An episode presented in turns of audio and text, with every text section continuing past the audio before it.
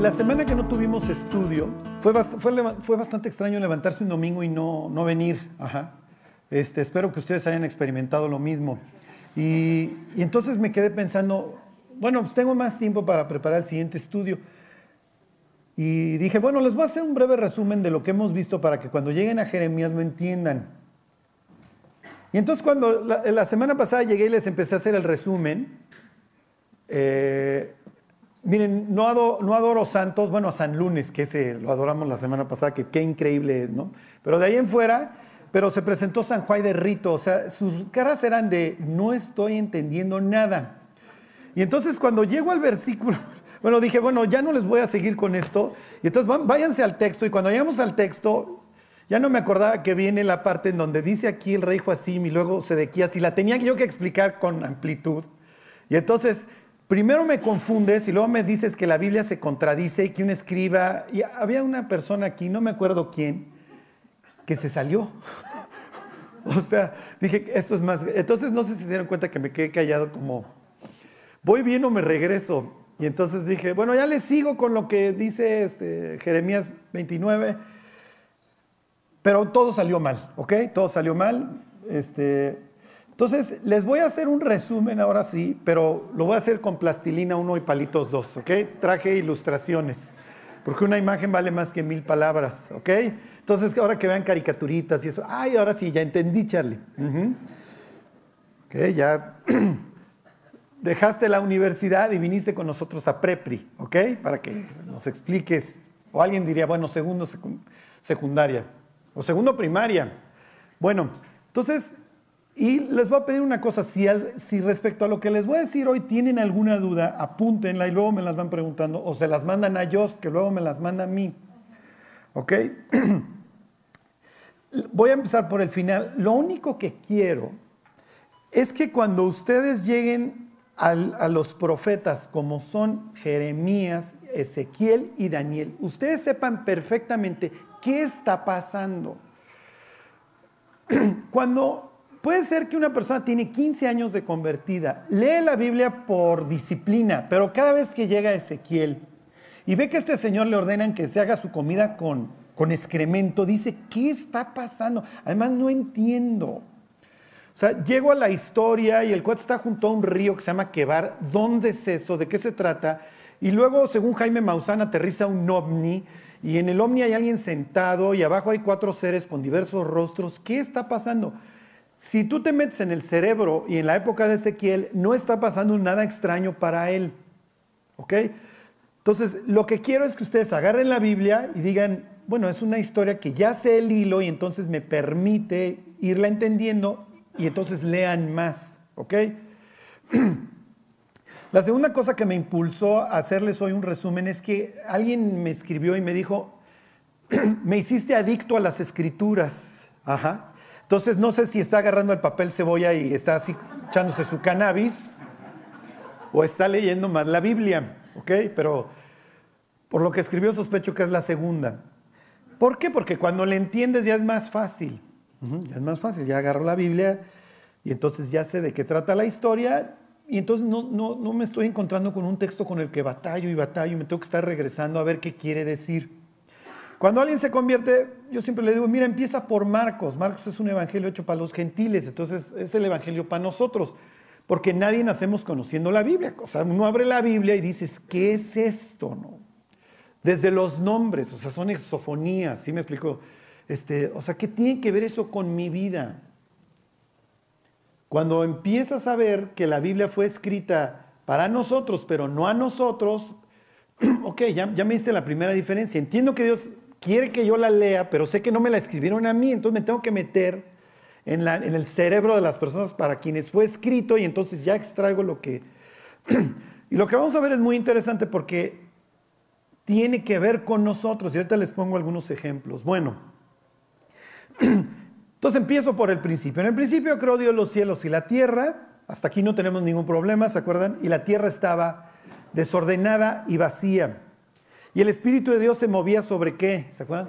Sobre la faz del abismo, ¿ok? Para los vecinos de los israelitas esto resuena, también tienen sus mismas, tienen mismos conceptos en su creación, digo, distintas, a veces el hilo que agarran, pero también tienen un abismo. Piensen en los mariachis, un abismo profundo. Sí me explico, o sea, ya entienden el abismo, que el abismo sí me suena, Charlie, este, desesperación, oscuridad. Entonces, y había tinieblas. Y lo primero que Dios hace es que la luz sea la luz. Entonces, ilumina el mugrero. Y lo siguiente que dice es que, ¿qué, qué, es lo que sigue? Ya, ya, ahí ya llegamos hasta Génesis 1, 2. Bueno, en el 3. Y, y dijo Dios, sea la luz. ¿Mande? ¿Qué es lo siguiente que hace Dios? Exactamente, aquí Mildred ya es toda una escriba, separó las aguas, ¿ok? Entonces unas las pone arriba, acuérdense en su cosmovisión, hay un domo y arriba del domo quedan algunas, arriba de la, nuestra Biblia lo traduce expansión, la palabra es raquia, y las otras abajo, y entonces luego dice Dios, descúbrase lo seco, ¿ok? Y entonces ahí está la tierra. Charlie, ¿qué tiene que ver eso? Ahorita van a ver. Y entonces Dios continúa, a ver, quítenme, ahí están. Entonces Dios continúa su labor regenerativa y creativa y acaba haciendo esto. ¿Por qué les pongo esta imagen? Porque cuando yo pienso en paraíso, yo pienso en esto. Si tú le dijeras a Abraham, oye Abraham, ¿cómo es el Edén? ¿Ustedes se imaginan el Edén con palmeras? ¿Alguien alguna vez pensó, no hombre, el paraíso, se lo imaginó con dátiles? con palmeras, para que ustedes vean cómo es muy distinta nuestra concepción a la de la Biblia. Yo creo que todos pensamos en eso, o en un bosque. ¿Están de acuerdo? Digo, yo hubiera pensado en la selva negra en Alemania. Eso es para mí el concepto de un paraíso. Tan tupido, los árboles, los pinos altísimos, encinos, nogales. ¿Alguien hubiera pensado el paraíso nopales? Digo, lo último que piensas paraíso. Pero para ellos el paraíso es un oasis. Y ya saben en qué acaba esta historia. El ser humano desobedece a Dios, viene la caída. Y la caída es lo suficientemente grave para arruinar todo, interrumpir el, el reposo de Dios. Y luego continúa la historia con el primer villano. ¿ok? Caín se va a convertir en el arquetipo, en, la figura del villano por excelencia, ¿ok? La persona que no tiene empacho en destruir, cuya mentalidad es 100% mundana, ¿ok? Caín ofrece el sacrificio de qué? De la tierra, exacto, y de sus obras, pero él es terrícola por excelencia, él es mundano. Y la persona que es espiritual, que entiende que la salvación viene por el sacrificio cruento de un tercero, es muerta. Esa persona se llama Abel, que se convierte en el arquetipo, se convierte en la imagen misma de que la Biblia es, perdón, de que la, de que la vida es efímera después de la caída. ¿Ok? El ser humano es creado, eh, puesto en un sitio perfecto, o por lo menos muy bueno, muy bueno, no, perfecto porque existe la posibilidad de la muerte pero mientras Abel ejercite su, perdón, este, Adán ejercitara su libertad para obedecer a Dios, nunca tendría que enfrentar la muerte. ¿Ok? Y este hombre, ¿se acuerdan? se destaca por hacer una cosa, digo, aparte de convertirse en un asesino. Exactamente, ¿ok? Está asociado a él la ciudad. ¿Y qué implica que Caín haya construido ciudades? ¿Ok? Bueno, implica que él está intentando restaurar el Edén en sus propias fuerzas. Y voy, a, y voy a poner un poco de morbo en sus mentes, y podrán decir, Charlie, lo haces todos los domingos, bueno, hoy más, y que ustedes se fijen en elementos anti Dios en las ciudades. Piensen en París, piensen en Nueva York, piensen en la Ciudad de México. Y digo, a todos nos gusta andar para arriba y para abajo este, en el mundo visitando estas ciudades hermosas, Roma. Pero todas las grandes ciudades del, mundo mantuvieron este patrón, tienen cosas anti Dios. Y no voy a entrar en detalles porque son cosas muy ofensivas. Son verdaderos insultos a Dios. ¿Ok? Entonces, cuando el hombre es expulsado, ¿se acuerdan que Dios pone un querubín en dónde? ¿Hacia qué? Hacia el oriente. Cuando este tipo se convierte en el primer prófugo, se va hacia dónde? ¿Se acuerdan? Hacia el oriente, se va a la tierra de Nod, se vuelve un errante y se va al oriente. A ver, váyanse a Apocalipsis 21. perdón, Apocalipsis 16. Eso se los dije la semana pasada de refilón, pero les quiero hacer énfasis para que ustedes vean cómo la historia bíblica y el capítulo 29 que veremos próxima semana de Jeremías le dice a los hebreos que van a acabar en lo peor, porque para los hebreos ir hacia el oriente implica alejarse de Dios, porque Adán y Eva los echan por la puerta oriental y ahí se queda Darth Vader o Luke, no sé quién se quedó ahí con su espada de fuego. ¿Ok? ¿Se acuerdan? Estoy arruinando que vean el cine. O la siguiente vez que vean el cine van a ver que los malandrines ponen un chorro de cosas. Ajá que nosotros nos deberían de brincar al segundo, pero no nos brincan. Ok, bueno, pero no quiero acabar en las costas de Mazatlán, entonces les sigo. Ok, ahí están, 16, 19. Dice, y la gran ciudad, la gran ciudad, ok. Dios le va a pedir a los israelitas que oren por esta gran ciudad. La gran ciudad es vista como lo peor en la Biblia. Dice, y la gran ciudad fue dividida en tres partes y aquí viene todo lo que inspiró Caín, toda su maldad, y las ciudades de las naciones cayeron. Si tú eres un israelita, vamos a pensar hoy en Nicodemo. Nicodemo sabe toda la Biblia de memoria. Charlie, ¿cómo sabes? Por la forma en la que Jesús se la cita, se la cita y el otro no pone cara de juat. Entiende perfectamente lo que le están diciendo. Vamos a pensar que Nicodemo, digo, no creo para nada, pero vamos a pensar que seguía vivo cuando está circulando el Apocalipsis. Y entonces él lee y dice, y la gran ciudad fue dividida en tres partes. Uy, ok, Babilonia, ahí acabaron mis paisanos, ok. Y luego dice, y las ciudades de las naciones cayeron, y la gran Babilonia vino en, vino en memoria de, de Dios para darle el cáliz del vino del ardor de su ira, bla, bla, bla. Eso ya no me interesa. Lo que quiero que vean es cómo el Apocalipsis se relaciona con Génesis 4. Si lo entienden, tienes al villano por excelencia haciendo ciudades. ¿Y qué es lo que hace Dios al final de los tiempos? se las destruye. ¿Por qué?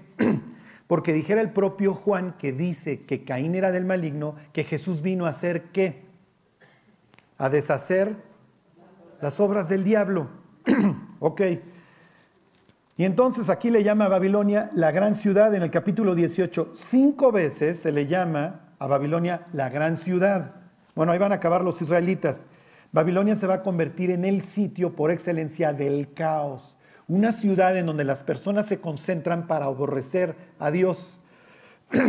Van a ver luego el libro de Esther con otros ojos. A ver, váyanse al capítulo 21, versículo 10, perdón, al 21, 2. Entonces Dios está en contra de las ciudades, más menos. Dios está en contra de la tecnología, sí y no. Ahorita me regreso con Caín. Nada más quiero que vean este ejemplo de las ciudades que hace Caín. Dice el 21.2, y yo, Juan, vi la santa ciudad, la nueva Jerusalén, descender de dónde? Ajá, las, que este construye salen de la tierra. Por eso cuando el cristiano es mundano sufre. ¿Sí me explico? Porque si habéis muerto, buscad vuestra vida arriba, donde está Cristo. Porque habéis muerto y vuestra vida está escondida con Cristo en Dios. ¿Sí me explico? Entonces buscadlas, poned la mira en las cosas de arriba, donde está sentado Cristo. Ajá. Todos tenemos esta naturaleza cainística que quiero arreglar el mugrero acá y quiero vivir independiente de Dios, pero tener una vida de satisfacción. Y Dios dice, no se puede. La eternidad la vas a vivir conmigo en una ciudad, pero no que hiciste tú, la hice yo. Y esta expresión de gran ciudad, fíjense el versículo 10, ahí mismo, 21.10. Por un lado tienes así, wow, el arquetipo en Babilonia de la humanidad viviendo independiente de Dios, a la que Dios le llama la gran ciudad. Dice, me llevó en el espíritu a un monte grande y alto y me mostró, y usa la misma expresión que se usa para Babilonia, pero en este caso es la ciudad rival, la gran ciudad santa de Jerusalén, que descendía del cielo, de Dios. Charlie, ¿se refiere a Jerusalén actual? No. La Jerusalén actual, dice el propio Apocalipsis, es Sodoma y Egipto pero la ciudad celestial, lo mismo diría Pablo ahí en la carta a los Gálatas, es desciende del cielo. Ok, les sigo contando. Don Caín, capítulo 4, inicia la metalurgia. Oye, Charlie, pues estaba mal. Inicia la música. Ahí estaba Marilyn Manson en potencia. Ajá. Eh, Shakira, eh, José José, a los que les gusta chillar, este, Ozzy Osbourne, Kiss, Slayer. Y les pongo ejemplos extremos para que ustedes vean cómo la música puede ser algo que Dios usa para su gloria o que el diablo usa para la destrucción. Y los primeros músicos, no sé si se llamaban los Cainitas o los Beatles, o vayan ustedes a saber, pero los primeros músicos son hijos de Caín. Yo no sé si ustedes sepan, pero los ambientes rurales, creo ya se los había dicho y ahora ya salen y salen estudios a ese respecto. Los ambientes rurales nos ayudan a prolongar la vida, te traen salud. Imagínate que te vas a las mañanitas en Cuernavaca, Dios mediante nadie te asalta en el camino, pero llegas, o te, te matas en el socavón o donde sea, pero llegas a las mañanitas.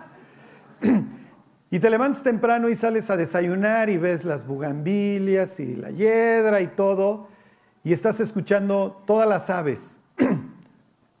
y entonces te preguntas, ¿por qué habrá creado Dios las aves con la capacidad de cantar? ¿Por qué creen?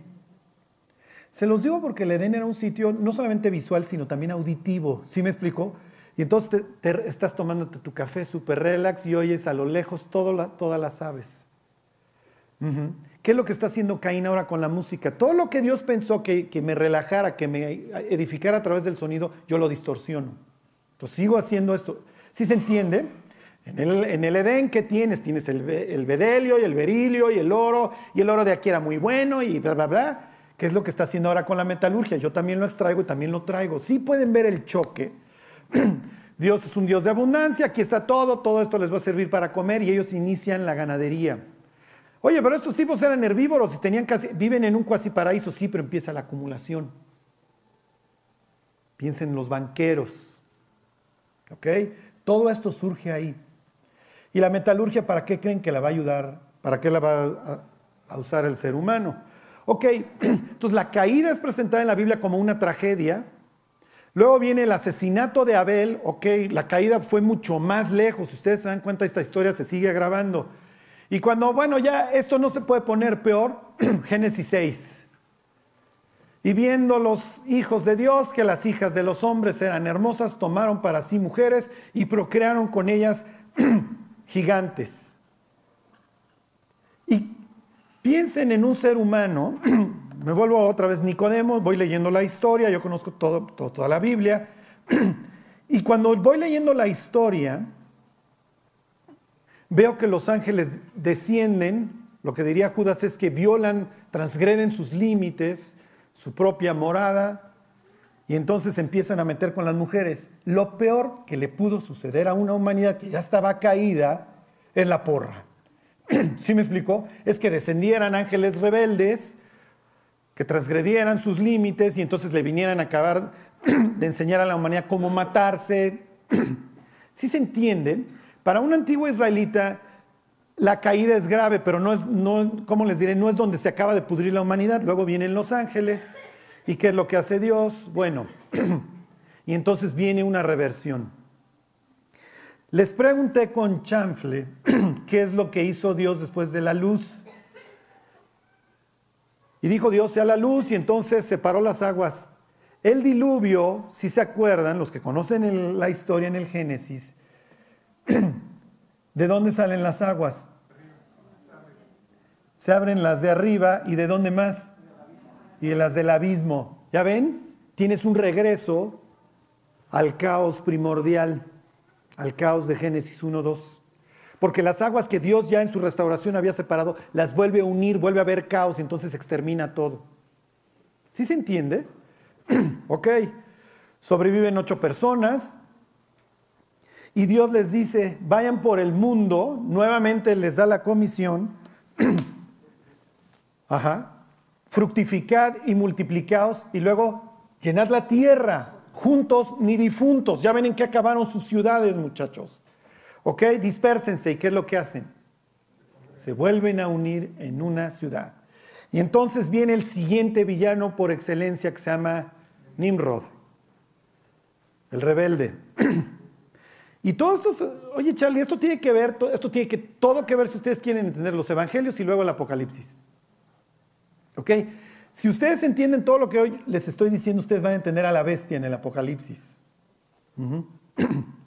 que ese sería el super villano. ¿Ok? Que supera a Caín, que supera a Nimrod, etc. Ok. Y entonces fue al principio de su reinado. ¿Quién termina el versículo? Y fue al principio de su reinado. ¿Cuál es la primera ciudad que este tipo funda? Babel, entonces ustedes, mis queridos escribas, mm, ok, Babilonia creo es mal lugar, ¿verdad, Charlie? Sí. Es como si te digo, ¿te, gustaría irte de vacaciones a las Islas Marías? Bueno, ya las van a hacer ahora sí turístico, pero aquí muchos dirían, tú no te quieres ir de vacaciones al sur. Y dices a Chiapas, a Tabasco, no, al sur, al reclusorio preventivo varonil sur. Ajá. Ok, Babilonia no es el sitio que te quieres ir. Y entonces vuelve a meter la Biblia. Llevamos 11 capítulos y ya volvió a mencionar el oriente. Llegaron al oriente, a la llanura encinar y, dijimos, y dijeron, edifiquemos una torre cuya cúspide llega hasta el cielo. ¿Ok? La, la humanidad nuevamente desquiciada. bueno, salen del arca, se vuelven a reunir, se vuelve a pudrir la humanidad y entonces Dios dice, ya no le voy a hacer así, cambio de estrategia. ¿Ok? Es la segunda vez que cambia Dios de estrategia, la anterior fue en el diluvio, trabaja con Noé, pero Dios había dicho a quién. Exactamente. Por eso es que Israel es importante. No es que la Biblia se dedique a hablar de un solo pueblo de a gratis. Tú llegas a Génesis 11 y la humanidad se vuelve a pudrir y entonces Dios se voltea con un hombre y con una pareja que tiene dos características, ¿se acuerdan? Número uno, son estériles. Número dos, tienen fe. Y Dios le promete, esto está en Génesis 15, hace un convenio con Abraham y le dice, tu descendencia va a ser como esto, como las estrellas, ¿las puedes contar? No, no las puedo contar. Y como la arena que está junto al mar, innumerable. Si hoy viniera Abraham y entrara aquí a G316 satélite, él diría, ustedes son mis hijos. Y vendría, piensa en Saddam Hussein, ¿ok? Charlie era malo, no, no, piensa un semita, moreno, barbón, ajá, y aquí diríamos, no, pero aquí somos güeros o lampiños, mi avi. No, no, no, no, no, sean tontos. Ustedes son mi descendencia, ¿qué? Espiritual, porque ustedes son hijos de la promesa. Vino el Mesías y ustedes pusieron su confianza en él. Y entonces Dios empieza a trabajar con este pueblo. Este pueblo, ¿se acuerdan? Acaba en Egipto. Y en Egipto se van a encontrar con otro villano. Esta es la historia de siempre. El villano que en este caso se va a volver por excelencia este que se opone a los dos. ¿A los dos qué? Ahora ya entienden Apocalipsis 11. Sí, sí, sí, sí. Hay una persona que siempre me escribe y me pregunta de los dos testigos. Bueno, aquí tienen un ejemplo de los dos testigos de Dios. Tienen a Moisés, tienen a Aarón deja ir a mi pueblo camino de tres días. No, no, no. Y el éxodo empieza diciendo que los israelitas, ¿qué hicieron? Fructificaron y se multiplicaron. Y entonces el villano que se opone a los planes de Dios tiene que detener esto y empieza el exterminio. empieza la limpieza étnica contra los israelitas y entonces le dice, déjanos ir tres días. Y entonces les dice, no, vienen los juicios. Ok, te doy chance, pero hazlo aquí. Tú llegas a tu casa, ya me volví cristiano, ok, pero sigue siendo mundano, pero sigue chupando, pero sé cristiano aquí, no te vayas a volver fanático. Y tú dices, no, camino de tres días, tiene que haber una separación. Entonces, bueno, ya, ya, ya, ya, ándale, ya. Y luego le dice, bueno, eh, adoren a Dios, pero dejen sus cosas. No, no, no. Te van a pedir lana en tu iglesia, ¿vas a ofrendar? Por eso yo siempre les digo, ofrenda lo que te chupabas y nadie te va a reclamar. Y luego dicen, no, pues es mucho, es como el 40. Bueno, ok, ofrece el 10 de lo que te chupabas. ¿Y qué dice luego Faraón? Bueno, pero dejen a sus hijos. Ah, vas a meter a tus hijos a la educación cristiana. Ahora sí ya te fanatizaste. ¿Sí pueden ver todas estas historias cómo iluminan las nuestras? Ok, deja ir a mi pueblo, deja ir a mi pueblo y este, y este pueblo finalmente acaba saliendo por la mano de Dios. Ok, en el camino, es un pueblo que ya creció, ya no son simplemente Isaac, su hijo Jacob y los, y los doce, que convivieron en algún tiempo, ya pues, todo, un, todo, un, todo un clan, ¿ok? Ya salió de Egipto y en el camino les dice, bueno, ya ustedes son un pueblo, les voy a dar una constitución. Esa constitución es lo que nosotros leemos del Éxodo 20 en adelante. Las reglas, así nos vamos a llevar. No vas a tener dioses ajenos delante de mí. Primera cláusula. Y se acuerdan que esto es típico, así celebraban sus convenios de, de cuidado, de vasallaje. Yo soy Azurbanipal, tu dios, que te libré de los hititas o de lo que ustedes quieran y no vas a tener otros dioses ajenos a mí. Así hubiera sido un convenio de vasallaje. Aquí es yo soy Jehová tu Dios. Ok, finalmente van a llegar a la conquista. La conquista en primera instancia no llega la generación que tenía que llegar. Y la conquista por parte de Josué y sus generales es un éxito. ¿Por qué?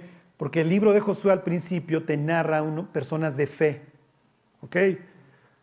Ya están, tienes tus navajas, tus cuchillos, Josué. Sí, ya los uso para matar cananitas. No, ¿cómo ves si se circuncidan? ¿Mal? Esto genera dolor, Señor. ¿No han leído la historia de Simeón y Leví y Siquem y todo esto? Los masacran después de circuncidarse. O sea, no va a ser ideal que algún cananita se entere que todos los soldados están circuncidados. ok, ¿tienes tus catapultas? Sí pues tengo que tirar los muros de Jericó. ¿Cómo es si traes unos trompetistas? ¿Ok? Y a todo le hace caso. La conquista es un éxito, gracias a que estos hombres son hombres de fe. Y les pongo aquí una imagen, la conquista de Juan, que la incendian. Es la segunda ciudad que conquistan. Y les vuelvo a poner una historia para que ustedes vean cómo se va a proyectar al futuro. El primer colgado en un madero es el rey de Jai. Porque la ley decía que no ibas a dejar al maldito colgado toda la noche. Porque maldito es el colgado en un madero. Entonces decía, cuando tú quieras hacer un escarmiento, a diferencia de los otros pueblos que dejan al crucificado ahí cuatro días, lo dejas nada más hasta en la noche y en la noche quitas el cadáver. Yo no quiero que tengas cadáveres pudriéndose. Ya, saben en quién estoy pensando cuando les estoy diciendo esto. Piensen en Nicodemo y José de Arimatea haciendo qué? Bajando a quién? No al rey de Jai. Al rey de Jai lo matan y entonces dice Josué, cuelguen este maldito. Y ahí lo dejan colgado. ¿Cómo trató el mundo a Cristo? Como a un rey pagano como un rey que está destinado a la destrucción. Es lo que dice Pedro. Es lo que dice el capítulo 13 de Apocalipsis, destinado para la muerte desde la fundación del mundo. Jerem es la palabra, anatema, destinado a ser destruido. Pero muere toda esa generación y este es el riesgo de cualquier iglesia. Mueren los ancianos y la siguiente generación ya no tiene el mismo fervor. Iba yo a usar la palabra principios. Sí, está bien. Pero lo que mantiene los principios vivos es el fervor. Cuando muera la generación que hizo nacer esta iglesia, ¿qué va a seguir? Porque acuérdense, el riesgo de cualquier iglesia y el riesgo de los israelitas fue, ¿cuál? El confort, la comodidad. Y entonces entras al periodo posterior a la conquista y es un desastre. Israel literalmente se pudre. Y parece que no hubiera juez que no hiciera un desastre de su vida. Entonces tienes a Sansón, que ya no sabe con qué filistea acostarse. tienes a Gedeón que no termina de ganarle a los madianitas milagrosamente con 300 hombres, ya está construyendo un ídolo. Luego veremos por qué de los arcillos, porque esto es muy interesante. ¿Por qué de los aretes? Tienes a un jefté que, Dios, si me das la victoria, mato a la primera persona que salga a recibirme. ¿Estás enfermo, jefté?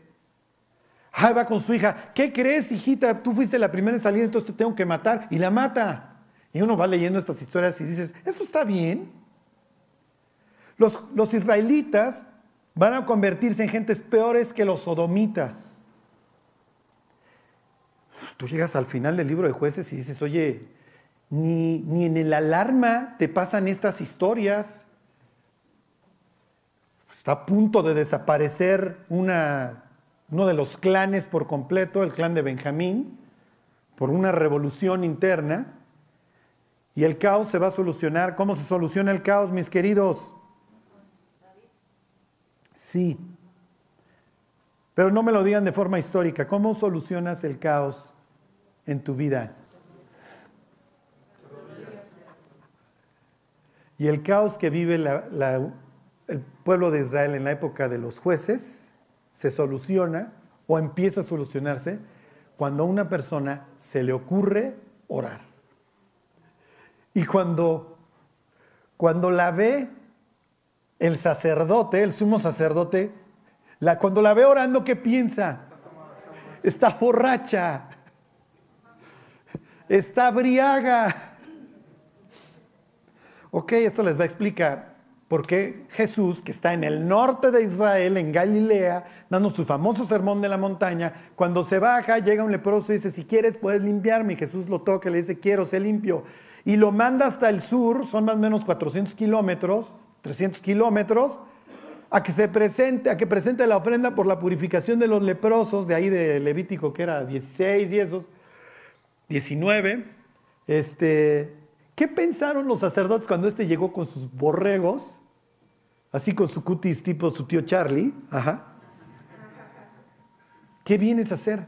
No, pues ¿qué creen? Era yo leproso y sané. ¿Y qué pensaron los saduceos? Este tipo no está viendo la cara, obviamente. Eso está en desuso. Que estaba leproso y que Dios lo sanó. Han de haber dicho, ¿en qué libro de la Biblia está eso?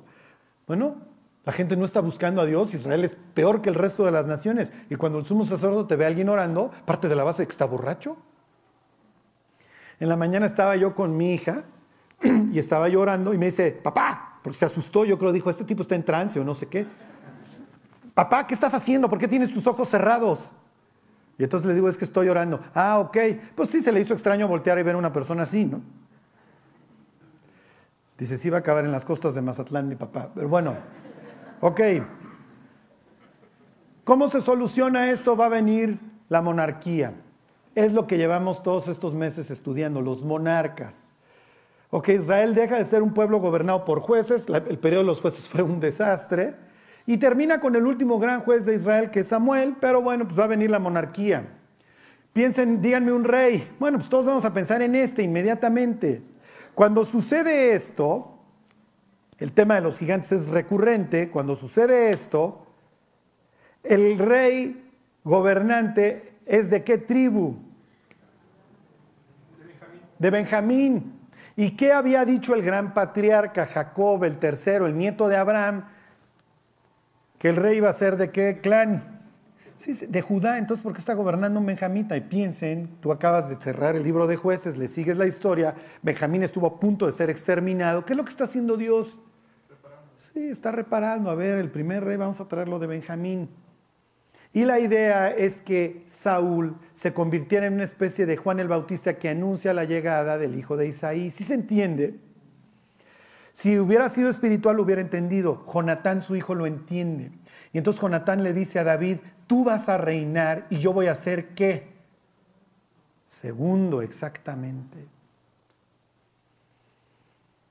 Es la, oración que está esperando Dios que hagamos con Cristo. ¿eh? Tú vas a reinar y yo voy a hacer segundo, pero a veces se nos olvida.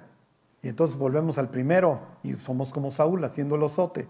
Y le dice Saúl a su hijo Jonatán, mientras David viva tu reino, no va a estar firme. Y Jonatán diciendo, Nunca va a estar firme, papá, porque la, tribu real es la de Judá, la que se entregó por nosotros.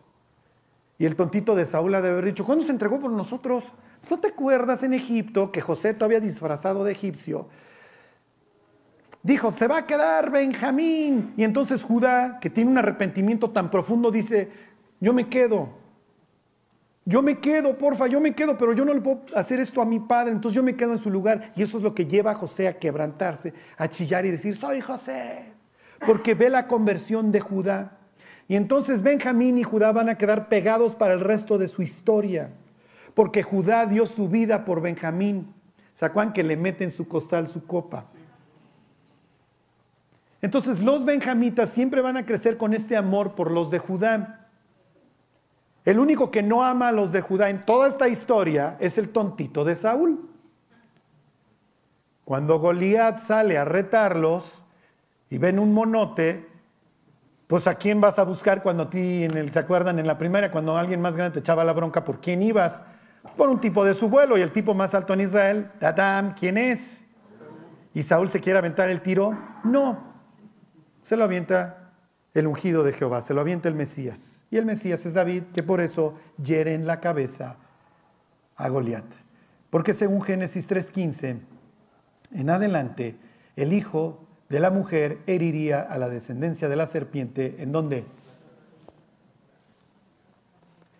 Les pongo todos estos ejemplos para que ustedes vayan pensando, ay, sí es cierto, qué chistoso, Charlie, como que la historia va teniendo una continuidad, ¿verdad? Sí, la tiene. Y lo que espero estar provocando en ustedes es voy a salir a buscar esas, porque la idea es que ustedes lean la Biblia no solamente como un documento teológico e histórico, sino también como una historia, como una novela en donde Dios sabe que hay personajes claves. Pero esta novela, a diferencia de cualquier otra, tiene otras consecuencias, que si tú has vuelto a nacer, tú eres parte de ella. Y tú también tienes un rol por jugar, aunque no lo creas. Ok, en el camino es natural que vas a tener cronistas, que van registrando, esta historia debe ser importante para mi pueblo, entonces la registro. Saben que están siendo inspirados por Dios para saber. En el cielo les preguntan, ¿ok? Vas a tener una especie de actuarios. Son gentes que le dicen al pueblo las cláusulas del convenio de su constitución y entonces los invitan a, seguirla. Tú no puedes tener otros dioses. Jeremías sería uno de estos. ¿Por qué? Porque nuestro convenio, cuando Dios nos creó como nación, el primera era no tengas otros dioses. Exclusividad es la primera cláusula del convenio. Piensen, piensen en un actor que va con Televisa o con TV Azteca o un cronista que va con ESPN.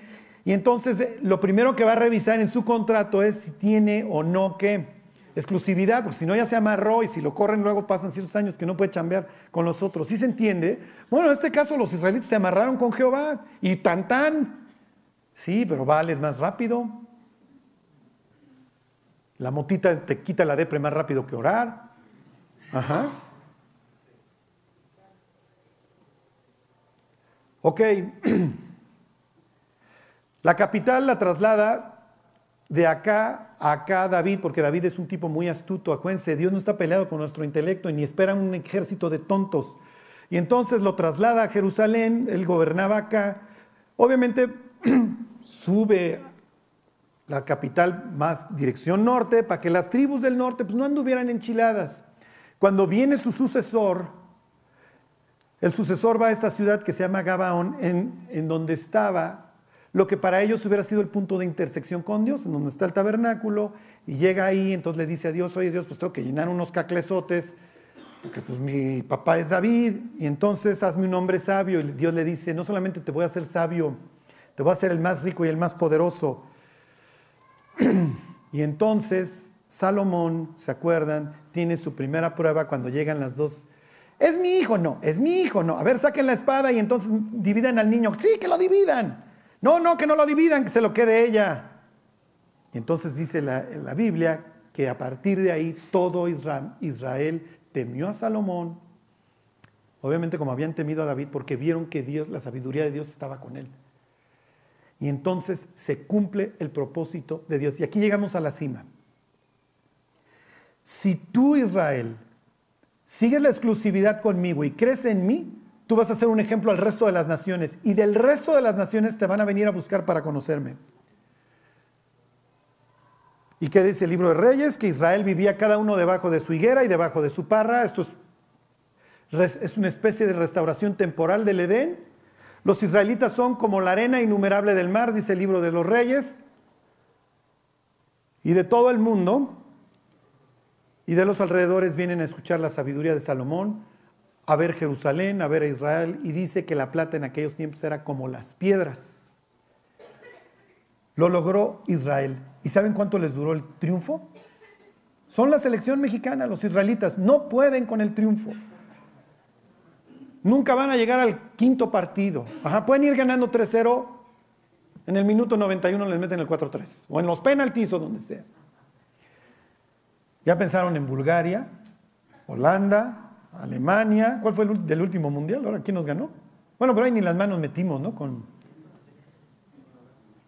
Ya ni llorar es bueno. Lo mismo pasó a Israel, ¿eh? El rey, según la constitución, no puede acumular dinero y este tipo recibe 666 talentos de oro. Ni la bestia los hubiera agarrado. ¿Ok?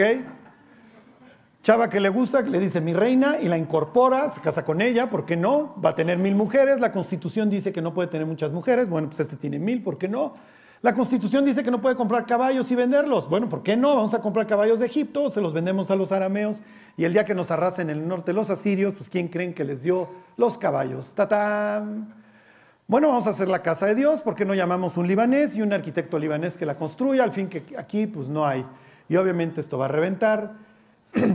Israel le duró ese esplendor y que vinieran la reina de Sabá y de todo el mundo a conocerlo cinco minutos. Israel se divide en sur y norte. El norte va a ser arrasado, ¿ok? ¿Se acuerdan? ¿Por qué no ponemos becerros? Al fin que no se nos da porque no adoramos demonios, los faunos, estos son chivos, es la palabra Sairim, y donde los ponen, los ponen en el norte, en Betel y en Dan. Este es un sitio que apesta a azufre, ¿ok? Y Betel, que era la casa de Dios donde Jacob se había encontrado, bueno, pues ahora ponemos becerros y ponemos faunos. Y los del sur permanecerán con claroscuros, leales a Dios, pero eventualmente se pudrirán y van a caer en exactamente lo mismo que cayeron los del norte. ¿Y qué es lo que estamos estudiando en el libro de Jeremías? Jeremías vuelve a ver a su pueblo, miré a la tierra, está hablando de su tierra obviamente, y aquí estaba como Tohu y Bohu. Miren, no me pregunten por qué Casiodoro de Reina puso aquí asolada, pero es la misma palabra de Génesis 1.2. La tierra estaba desordenada y vacía, y a los cielos y no había en ellos, es natural, Génesis 1.3 y las tinieblas estaban sobre la faz del abismo. Eso es lo que estamos estudiando, el regreso de Israel al caos. Y con esto termino y les arranco la próxima semana con qué vamos a estar viendo. He aquí vienen días, esto está obviamente en el libro de Jeremías, que es el último profeta. A él le toca decirle a los israelitas, el convenio que les vine pidiendo que cumplieran, ya llegamos a sus cláusulas de terminación. Se acabó el contrato, se rescinde. Las personas que guardan el sábado, que comen kosher, o sea, eh, no, no, no, vayan y díganles, ¿no te has enterado, verdad? Ese convenio no funcionó, no sirvió. Aquí te leo la carta a los hebreos, nada perfeccionó la ley, adiós, punto. El convenio fue hecho garras de tal manera que los israelitas tuvieron a bien acabar en el caos, todavía más al oriente, en Babilonia, en el caos por excelencia, y a Dios convenio. Dios dijo, se acabó. Ya. El convenio que celebré con ustedes ahí en, en el Sinaí, se acabó, muchachos, no sirvió. He aquí vienen días en que celebré con la casa de Israel y con la casa de Judá, con los dos, porque los dos se pudieron, un nuevo convenio. Aunque yo, dice el pasaje, fui un esposo para ellos. Tan tan, se acabó. Y los israelitas van a acabar acá y es lo que dice Jeremías 29. Y es lo que vamos a estar estudiando la próxima semana. Si ustedes entendieron, llegaron hasta acá, ya entienden perfectamente el libro de Jeremías. Van a entender perfectamente el libro de Daniel y van a entender perfectamente el libro de Ezequiel. El de Ezequiel tiene más recovecos, pero tanto Daniel como Ezequiel son dos exiliados que llegan a Babilonia y es natural que lo único que estén pensando es, ¿qué pasó con mi tierra allá? ¿Ya Dios nos abandonó para siempre? ¿O va a haber restauración? Y ahora van a entender algo de la última cena. Alza Jesús la copa y dice, este es que el nuevo pacto en mi sangre. Y los discípulos, si ese día habían estudiado Jeremías 31, dicen, el anterior se acabó, ¿verdad? Sí, el anterior se acabó, porque no funcionó. Salgan muchachos y vean las águilas romanas puestas en Jerusalén. Ustedes siguen cautivos en su propia tierra. pero cautivos al fin y al cabo. Y lo que vengo a hacer es a liberarlos. ¿Se acuerdan de su sobrino Lot? Sí, claro, el sobrino del patriarca. Sí, sucede que vinieron los babilonios, en este caso Amrafel, el de Sinar, y se lo llevó. ¿Y qué es lo que hizo Abraham? Fue en su rescate, fue por él. Charlie también tiene que ver, por supuesto tiene que ver. Jesús es anunciado y anunciado a lo largo de la Biblia, a veces de forma explícita, a veces implícita. Charlie, ¿qué quiere decir esto en mi vida? Algunas cosas. Si hoy estás viviendo caos, el caos se resuelve no a gritos, se resuelve de rodillas. Número dos, hay veces que Dios nos tiene que mandar hasta Babilonia porque si no, no nos escarmentamos. Y número tres, no es necesario que vayamos a Babilonia, ¿eh? podemos quedarnos en nuestra tierra si nos portamos bien. Bueno, dicho lo anterior, todo este choro para que la próxima semana, cuando ahora sí abramos la Biblia, no pongan esa cara de San Juan de Rito, ¿ok? Charlie, si hoy me dormí, bueno, si hoy te dormiste, pero en la semana, yo lo sube al YouTube. Ok, bueno, pues vamos a orar y, y cantamos. Dios te damos gracias por tu palabra. Gracias Dios por todo lo que tú nos has dejado ahí. Dios te queremos pedir que tú nos abras el entendimiento y que nos des amor por la Biblia, Señor. Que no seamos ni indoctos ni inconstantes. Danos la gracia, Dios, y la disciplina para no dejar pasar un día sin leer tu palabra, Señor. Sabemos que ahí tú nos quieres hablar y que nos vas a enseñar muchas cosas. Por favor, Dios, ayúdanos, Dios, a amar la Biblia. Te lo pedimos por Jesús. Amén.